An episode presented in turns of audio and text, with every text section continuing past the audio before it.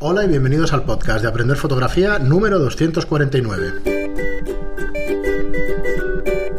Hola, soy Fran Valverde y como siempre me acompaña Pera la Regula. Hola, ¿qué tal? Y hoy con nosotros el fotógrafo Jordi Farrús. Hola Jordi, ¿qué tal? Hola. Muy buenas, fotógrafo de moda. ¿Algo de publicidad o únicamente Sí, moda? no, ¿verdad? publicidad con personajes. sí. Ajá. Y nada, os lo presentamos, eh, tendremos una charla, una pequeña entrevista en este, Hacemos lo en mismo, este pero, programa. pero él tiene más tablas. Sí. Así que jugaremos, Bueno, llevas- hablaremos de tablas. ¿Cuántos años lleva Jordi al final? 40, 41. 41 la profesión. Sí. Eh, últimamente un poquito, un poquito menos, un poco más desenganchado y eso, pero desde hace nada, ¿no? Sí, Llevas el mercado ha cambiado muchísimo con las últimas tecnologías y la aparición de muchísimos más fotógrafos eh, ha hecho que cambie todo el mercado muchísimo. Pues si te parece, eh, comentamos, eh, comentamos un poco tu trayectoria profesional, cómo empezaste, cuál fue el cambio también, que bueno, que el más importante de los últimos años o de los últimos 40 realmente habrá sido el digital, aunque bueno, seguramente por el camino habrás tenido experiencias de Han habido varios cambios, pero ese ha sido el más dramático, ¿no? Quizá el que más ha democratizado la fotografía. Sí, efectivamente. Es el que ha sido una- para mí una revolución absoluta. ¿no? La fotografía siempre se había basado en jugar con la oscuridad para el proceso, para cargar las placas o cargar los carretes, etcétera, para el revelado. ¿no? Y de pronto aparece el digital que lo cambia todo, no, no solo la manipulación, sino también eh, el, el resultado, el poder manejar esa imagen añadiéndole contraste, detalle, una serie de parámetros que antes era imposible. Trabajábamos para decir de alguna manera, trabajábamos a pelo. Estaba Claro. supeditado a la calidad de- del material fotográfico fotosensible que tenías. Exacto. Y de ahí no podías pasar. Exacto. Eh, cuando hacías trabajos de mucha calidad y muy delicados, como por ejemplo vestidos de novias, tenías que comprar grandes paquetes de película con el mismo número de emulsión para que no hubiese cambios de color. Y tenías que testar primero esa emulsión para ver si eh, tenías que añadir algún filtro para neutralizar más alguna dominante y a partir de aquí intentar hacer todo el trabajo con esos carretes. Yo recuerdo un trabajo para la empresa Pronovias que tuve que comprar más de 2.000 carretes. Claro, y fue Para complicado. Claro, y todos no podían ser de la misma emulsión, pero al menos cada 400 o cada 600 rollos que, tuviese la misma emulsión. Eso hacía un trabajo muy artesanal, era un trabajo muy de oficio. Se tardaban muchos años para dominar toda esta técnica, ¿no? Y bueno, pues empezando, si quieres, por ahí, ¿cuáles fueron tus inicios? ¿Con qué edad empezaste en la fotografía? ¿Empezaste trabajando tú solo, como ayudante? Bien, yo empecé con 14 años eh, de, de aprendiz y bueno, me gustaba la fotografía, pero no tenía ni idea realmente de qué quería ni, Ni dónde te metías, ¿no? Exacto, exacto. Y además era otra época. Y el destino y la suerte me llevó a trabajar al lado de un gran maestro que era Agustiz Centelles, ¿no? Sí. Un hombre que había sido reportero en la República, en la guerra civil, y que tuvo que huir a Francia y que estuvo en campo de concentración y a su regreso no le permitieron seguir trabajando de reportero, tuvo que trabajar de fotógrafo industrial, publicitario, etcétera. Y entonces yo, de aprendiz, que era esa época, ¿no? el, el término, eh, pues aprendí desde mm, preparar los revelados, eh, pesar los diferentes productos, todo, todo el proceso, revelar a mano los rollos, el tiraje de copias, eh, trabajamos con cámara lean-off de exteriores, con placas, cargar las placas, íbamos a la feria de muestras, disparar con placa, en fin.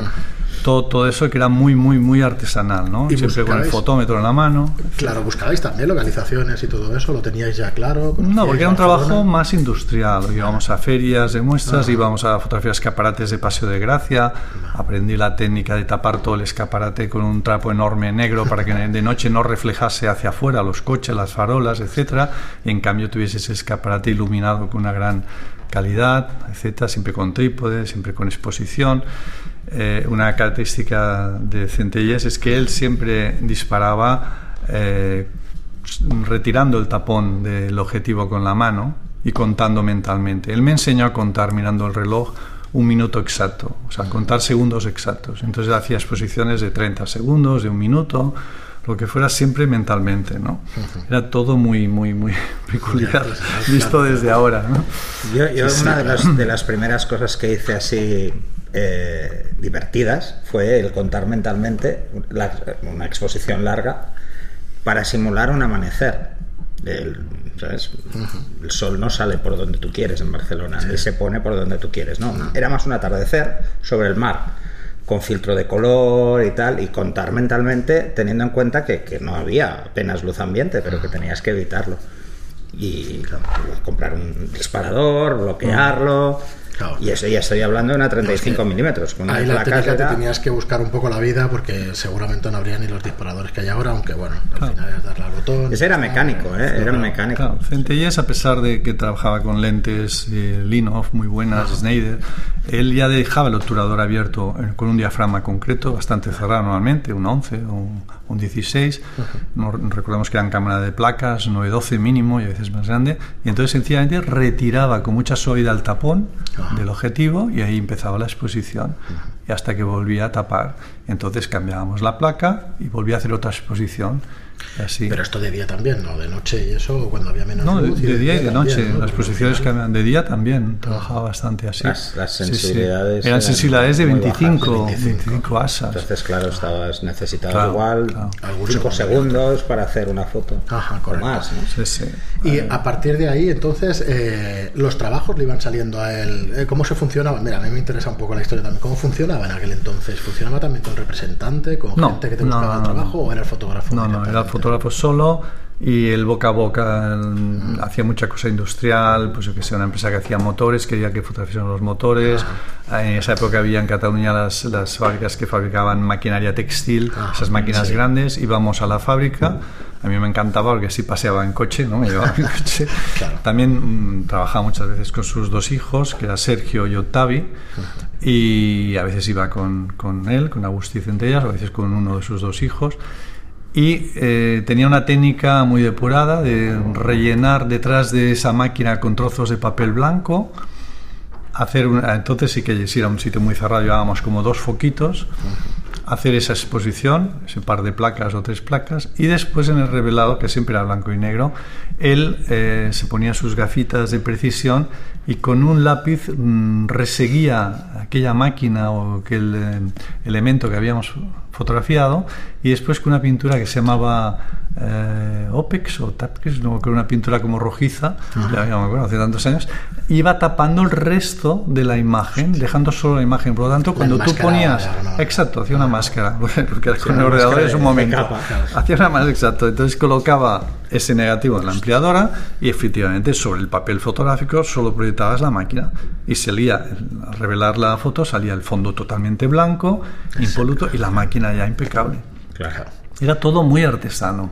¿Eh? Bueno, lo que estás diciendo de poner, de poner Mira Machi, que está aquí en el estudio también y eso, y de poner todos los papeles blancos y tal alrededor de una cosa metálica y eso es que es Pero- básico. pero es para no- darle- que no se vean los reflejos. No, pero es para darle contraste. ¿no? Es Claro. para darle contraste, para luego poder recortar con facilidad. Claro, él lo hacía para pon- lo ponía detrás para poder Y así recortar. poder recortar, porque imagínate, si el fondo es muy oscuro, no Claro, ves bueno, el margen. manera. Exacto. Y aquí hay un tema que hemos hablado más de una vez. Las cámaras químicas no son como las digitales en cuanto al aliasing, por ejemplo, ¿no?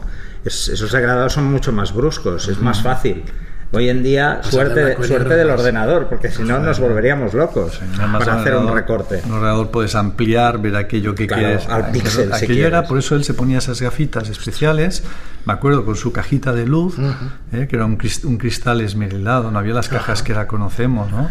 Y una bombilla detrás, era una bombilla. Como ¿no? cristales estos de la Hasselblad. corriente. los de- Exacto, de entonces él, allá con paciencia, hacía todo aquello, que lo hacía, eso lo hacía personalmente él, tenía mucha mano.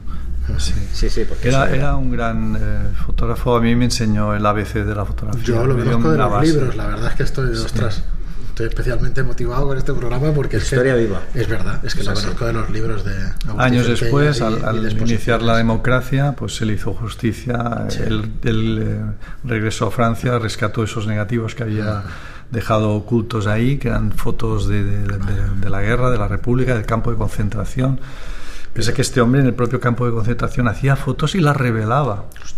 Con unos medios increíbles. Utilizaba la propia cámara, eh, cámara de placas, invertida, aprovechando la luz del sol para proyectar eh, sobre el papel fotográfico. Sí, sí, hacía como una cabañita, como una cabaña de indios, pero negra, para poder revelarse. Se, las Hacía ingeniaba. una cámara oscura. Exacto, pero en medio de la playa. Él estuvo en un campo de concentración que era una playa. Ahora no me recuerdo el nombre, es- está, está en libros, ¿no? En, en Francia, ¿no?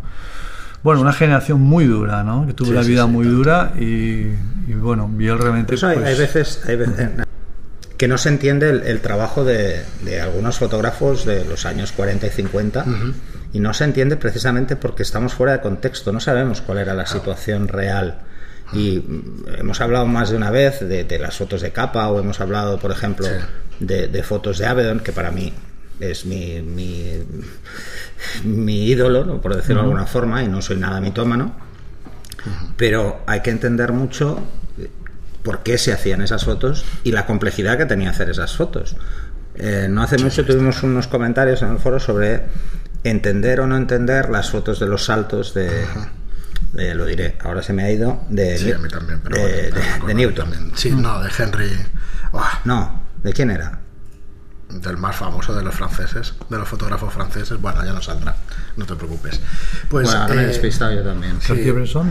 Cartier-Bresson. Cartier-Bresson, perdón. Joder, Estamos- fatal. lo hemos nombrado en casi Hen- todos los episodios. Has dicho Henry, pero yo ya Claro, me el llevo- oyente no, decía, bueno, no acabo de entender este, ¿Por qué esta estas serie fotos de son retratos tan- o por qué son tan famosas. Claro, hay que entender el contexto, el por qué, el que son parte de una serie y que es justo el momento, más allá Mm. Bueno, de si es el estaban que, preparados es o el no que acuñó preparadas. la expresión esta del momento decisivo.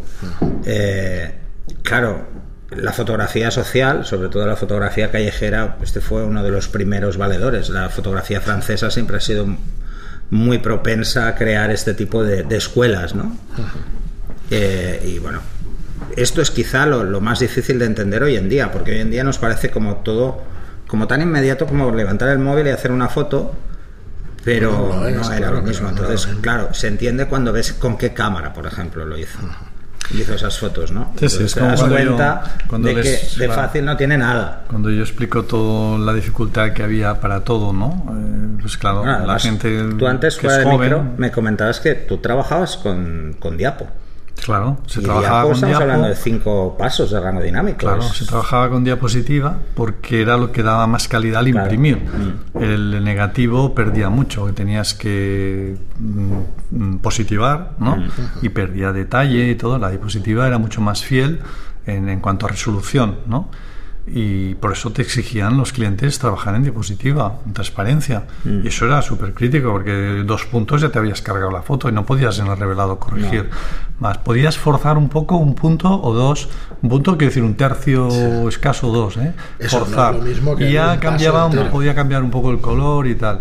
Y lo que no que podías es tirar hacia atrás. O sea, si tú te habías pasado de luz y estaba un poco quemada, o sea, sí. si intentabas eh, hacer el revelado más corto, hablar con el laboratorio y tal, se alteraban los colores, mm, había muchos problemas. Entonces se, se- se trabajaba con mucha técnica, o sea, sobre todo numerando los carretes, revelando los primeros tests de cada carrete, para que nos entendamos. La primera foto era la foto 1 y tenías el rollo A, B y C, que eran tres rollos que habías disparado con aquella modelo en aquella situación. Tenías que revelar un trocito, un primer fotograma del rollo eh, A, ¿no? Ver si iba bien. Pero claro, mientras tú estabas haciendo este trabajo con el A, B y C, si, había, si eran exteriores y había un cambio de luz, después de que te serviría saber que el test del rollo 1A estaba bien, si resulta que habías introducido algún ca- una nueva variación, era muy complicado, la verdad. Además, Yo veo un estrés ahí. No, no, en Químico te obligaba al concepto de la libreta.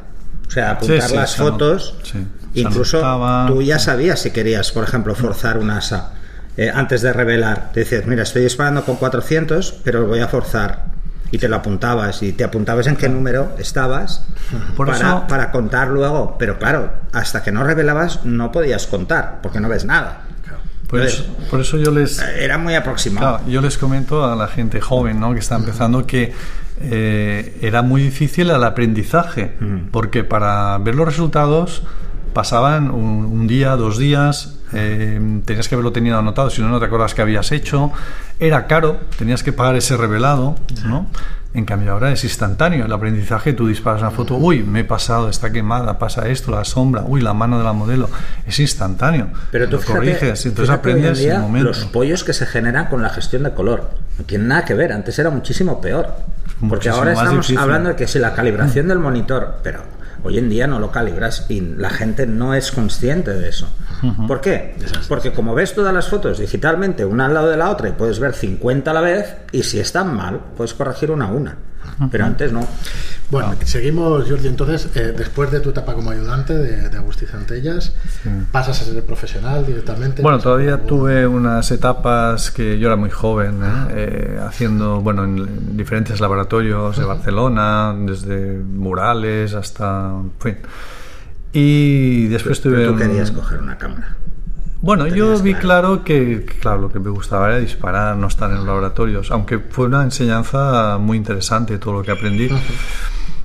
Y realmente después me fue de mucha ayuda el saber realmente todos los procesos de revelado manual, tanto en blanco y negro como en color, para que durante unos años yo sí que tenía mi propio laboratorio, después ya empecé a trabajar con laboratorios como IGM, etcétera, y sabía yo lo que podía pedir o no, exigir, etcétera, ¿no? Esto eh, eh, fue muy importante tener esta formación.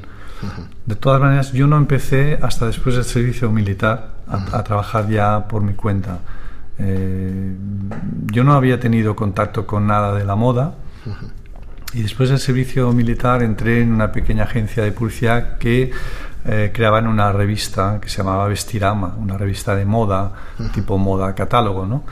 Y allá venían fotógrafos eh, de esa época, como Jeroni Vives, eh, como Tony Riera, etcétera, Ferraté, que empezaba en esa época, venían allá a hacer sesiones. Y yo conseguí que me dejasen acompañar a las sesiones con la excusa de ayudar a llevar, transportar cosas, llevar las prendas. Yo quería ver. ¿Qué Y sencillamente me pareció mm, sencillo, me pareció que era buscar un fondo interesante, colocar la modelo y trabajar bien la luz y fotografiar, ¿no? Y así es como, mm, pues al poco tiempo me lancé yo. Eh, un primer, un primer trabajo para esa propia empresa, me, me la jugué bastante. Era una sesión en la playa, busqué una torre de un amigo en Castelldefels.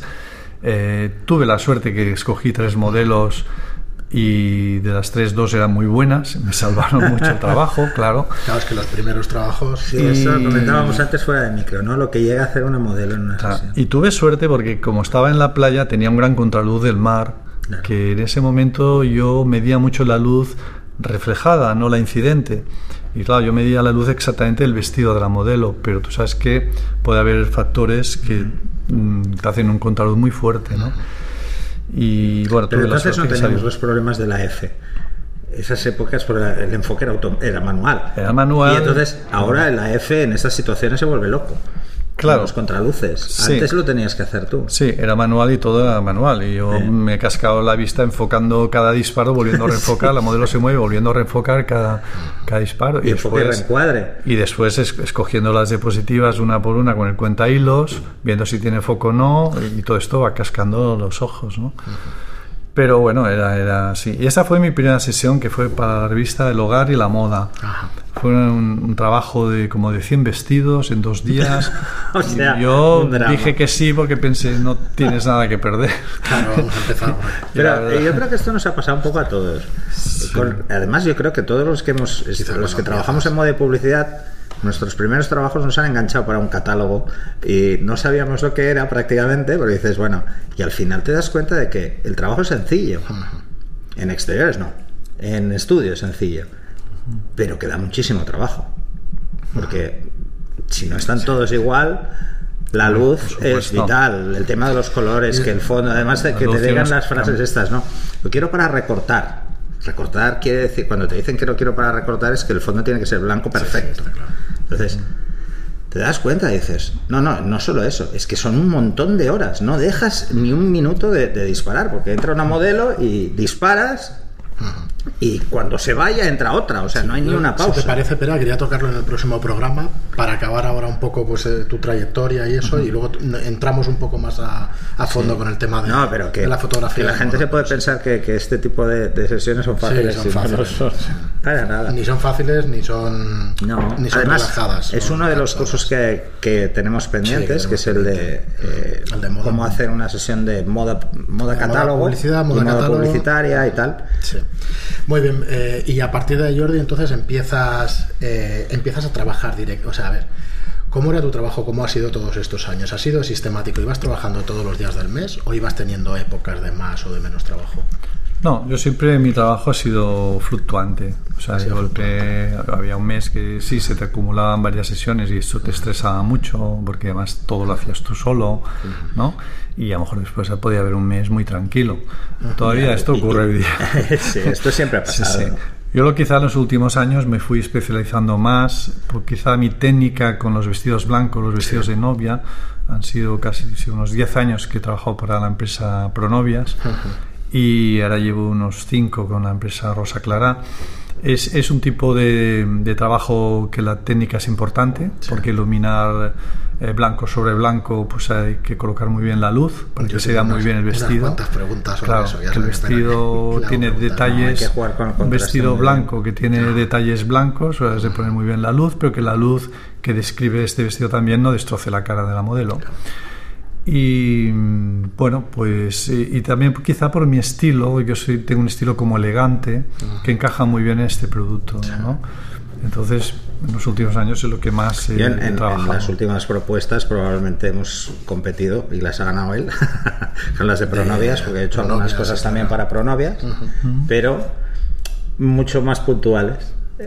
Tú has estado como más encima de lo que es la foto del catálogo clásico de, de Pronovias. Un factor que ha aparecido en los últimos años, que también me ha afectado, es que eh, el propio fotógrafo ofrece ya el retoque. Mm. Y yo esto nunca lo he hecho, ¿no? Claro. Entonces, al yo contar con un estudio de retoque externo, siempre ha complicado más, sobre todo estas producciones que son muchos días seguidos. Es Esa que, que claro, por ejemplo, un cliente de estos, yo he estado disparando 30 días seguidos la misma línea. Uh -huh. Sea, 30 días de fotos, es claro, mucho. pero ¿eh? es que Pronovias, ¿cuántas marcas son? Son muchas y son muchos, muchas prendas, o sea, etcétera, ¿no? Eh, evidentemente que había otros fotógrafos que también trabajaban para esta marca, ¿no? Y bueno, pues sí, esto hace que. es una de las que más ¿no? ha fluctuado con el, sí, la cantidad pero, de fotógrafos, ha tenido muchos. Pero una cosa importante es que hoy día yo creo que el fotógrafo pueda ofrecer el retoque, hmm. que tenga su propio equipo o que se lo monte de alguna manera y pueda ofrecer el retoque. Hmm. Creo que esto es muy importante. Bueno, yo he acabado pero retocando base, para otros. ¿Pero o sea, a base de final... asociarse o a base de tener tu propio estudio? Sería lo ideal. Lo ideal sería tus propios retocadores, pero para eso has, tener, has de tener mucho, mucho trabajo, trabajo, todo el año, ¿no? Eh, sí, sí, puedes, sí puedes hacer algún acuerdo con algún estudio, pero ha de ser un estudio que interprete muy bien tu trabajo, que no hayan desviaciones, porque una cosa es retocar un solo trabajo de un sí. día. Tú puedes estar ahí al lado, todo vigilando cómo se está arreglando, pero cuando tú eh, llevas siete días disparando cada día, y el sí, segundo día el, el estudio ya de estar mucho. retocando, de estar retocando todas esas fotos. Tienes que tener todo tiene que tener una línea muy igual. Hmm. Claro. Y, Hostia, y, y, y, todos sabemos que se puede retocar de muchas maneras, ¿no? Entonces ahí es cuando... Es, la visión muy, es una visión muy personal el retoque a veces. Claro. a mí lo que me pasa es que eh, yo ahora, desde hace unos años dije, bueno, oye, esto del retoque me lo tengo que meter a sangre y fuego, como sea. ¿eh? Entonces cogí la tableta gráfica que no la había cogido en, nunca, la tenía ahí y digo, no, por narices esto vamos a hacer, sí, cómo funciona. Y vamos a empezar a darle caña. Y entonces el, el primer hándicap fue cuando un fotógrafo me pasó fotos para retocar. Y entonces mi primera pregunta es, ¿cómo son sus fotos? Porque que claro, se parezcan, claro, se van a parecer a las mías como las retoqué claro, yo. Claro. Sí, sí, sí. Y no deben parecerse a las mías, deben parecerse a las suyas, ¿no? Y es muy personal. Y esto muchas veces en, en el mercado lo que ha obligado es a la gente a irse a, foto, a retocadores fuera por un tema de costes. Pero ¿cómo explicas todo esto? No estás ahí. O sea, yo me encontré en una sesión de, de un editorial que tuvimos que contar con un retocador muy bueno, un retocador alemán muy bueno, pero no le cuadraba al cliente, ni a mí, ni a nadie. Y llegamos a tener siete versiones de cada foto. Y eso es una barbaridad, porque, sí, sí. porque el tiempo no te deja cumplir plazos, vas, vas colgado constantemente. Sí, Entonces, fue es, eh, mi famoso año loco, ¿no? O sea, ya no podía ni retocar, ni contar con nadie aquí. No, Incluso no, llegamos a traer una retocadora, una chica ucraniana, eh, que es retocadora y muy buena, se vino a Barcelona, estuvo con nosotros, conmigo en el estudio y tal. Claro, pero y luego mantén, mantén, el ritmo no de puedes, para poder No puedes. Eso es lo que pasa. Que es eso que, que comentábamos. Que el fluctúa. problema es que tú puedes tener una persona que interprete muy bien tu trabajo, que tú le digas como lo quieres, etcétera, pero de golpe, en un momento determinado, aparece un volumen de trabajo y esa persona tiene sus propios clientes. Claro. Y cuando estamos hablando de una sesión de un día, muy bien, pero cuando estamos hablando de una sesión de 7 o 10 días, estamos hablando de un mogollón de fotos. 250, 350 imágenes. Además, un vestido de novia tiene mucho retoque. Hay que estar trabajando todas las arrugas, el vestido, estirar la modelo, el licuado, etcétera. Mm. El licuado hay que tener mucha gracia en hacerlo bien, porque si no, Sí, sí, estás no haciendo un monstruo, estás haciendo una jirafa desproporcionada, que hay que saber Bueno, bien cómo han habido hacerlo. casos muy bestias en revistas Sí, de sí, publicar sí, sí. auténticas animaladas. Claro. Porque Y- por un retoque excesivo. Pero además hay que dominar muy bien, por ejemplo, cuando la gente me pregunta el tema del Dutch Jambon, si realmente sirve. Va, Mira, precisamente para los vestidos de novia es vital, porque todas esas sombras excesivas hay que bajarlas, hay que subir un poquito otras. O sea, ese, esos detalles da mucho Y trabajo. cada modelo es diferente, tiene una piel diferente, etcétera. Y, bueno, Pues si os parece, eh, lo dejamos en el- hoy aquí en este programa y seguimos en el siguiente. Acabamos de, de hablar un poco de, de tu trayectoria profesional y nos metemos un poco más a fondo en el tema de, de moda y publicidad. Eh, gracias por estar aquí. Ahora nos escuchamos en el. Nosotros seguimos grabando, nos escucháis vosotros el viernes. Y nada, como os digo siempre, muchísimas gracias a todos los oyentes por estar ahí. Hoy no he anunciado nuestra plataforma de cursos online antes, o sea que aprovecho y la anuncio ahora. Dale un vistazo, son ahora mismo ya 13 cursos online para que podáis aprender fotografía a vuestro ritmo. Queremos implementar algunos otros, hablamos en los siguientes programas de los que, de los que queremos hacer próximamente. Dale un vistazo, es aprenderfotografía.online y como siempre os digo, muchísimas gracias por vuestras reseñas de 5 estrellas en iTunes y muchísimas, y muchísimas gracias por vuestros me gusta y comentarios en iVoox. Hasta el siguiente programa. Hasta el adiós.